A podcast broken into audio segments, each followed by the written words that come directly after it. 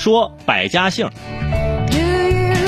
最近有网友在贵阳啊一家海洋馆发现，这馆内呢有个姓氏鱼的项目，就是鱼缸里面所有的鱼身上都被写满了百家姓，让游客找自己的姓。啊，有人就认为这海洋馆应该是向大家传递啊科普保护海洋动物理念的场所，这种在鱼身上啊人为写字儿的行为与保护动物的理念有点背道而驰。后来这个馆方回应说啊，我们的颜料不会对鱼造成伤害，请大家放心。当然了，颜料不会对鱼造成伤害，但是我觉得这个观感实在不是非常的愉快。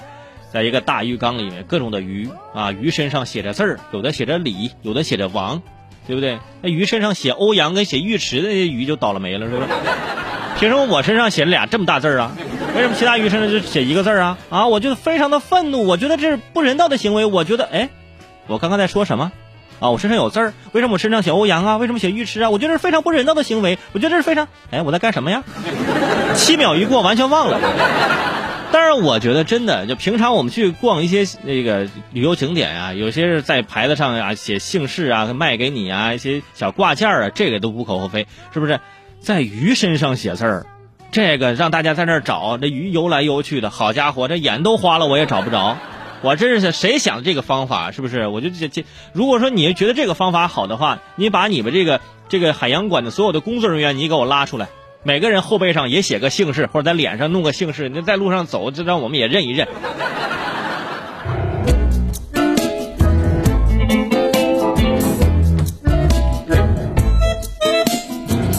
说错峰洗澡。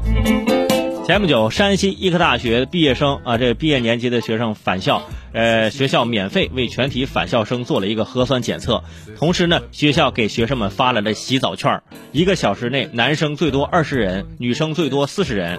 呃，洗完消杀之后，下一波才能进。学生表示呢，说学校做的很棒，让人很安心。这种错峰洗澡的方式，他们表示可以接受。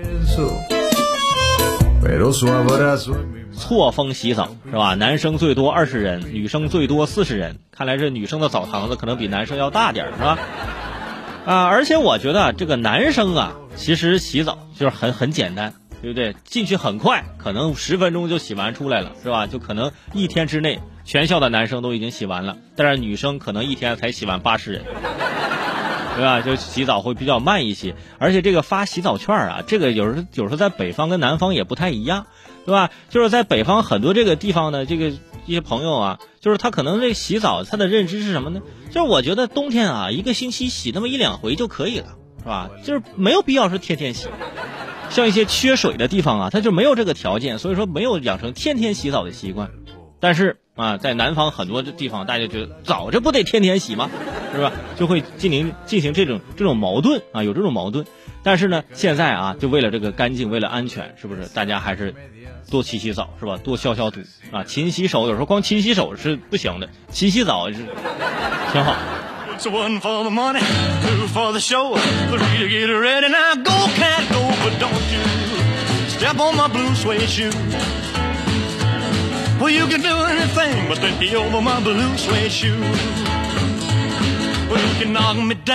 说百万粉丝。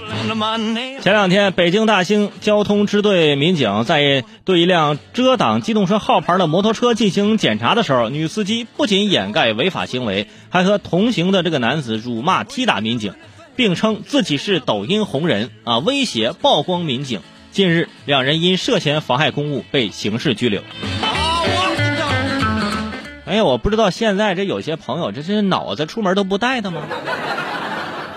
啊，还威胁曝光民警？我是个网红，我要曝光你，曝光民警，这不等于是曝光你自己吗？你是怎么想的？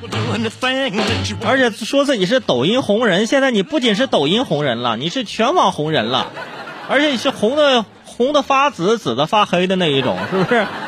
哎呀，现在有些网红啊，真的是你不知道每天他的大脑进行怎样的一个思考，是不是？就是你这个遮挡号牌还有理了啊？民警这曝光你吧，调查你吧，你还想曝光民警呢？所以我觉得呀，建议抖音官方赶紧把这个号封一下，是吧？这样的主播天天在这个号里面就是传播这种内容，真的我就担心有些朋友啊可能会受到一些不好的影响。再者说了，抖音有百万粉丝，你说你嘚瑟什么呀？是不是？我全网破亿，我这也也不值得提了，反正。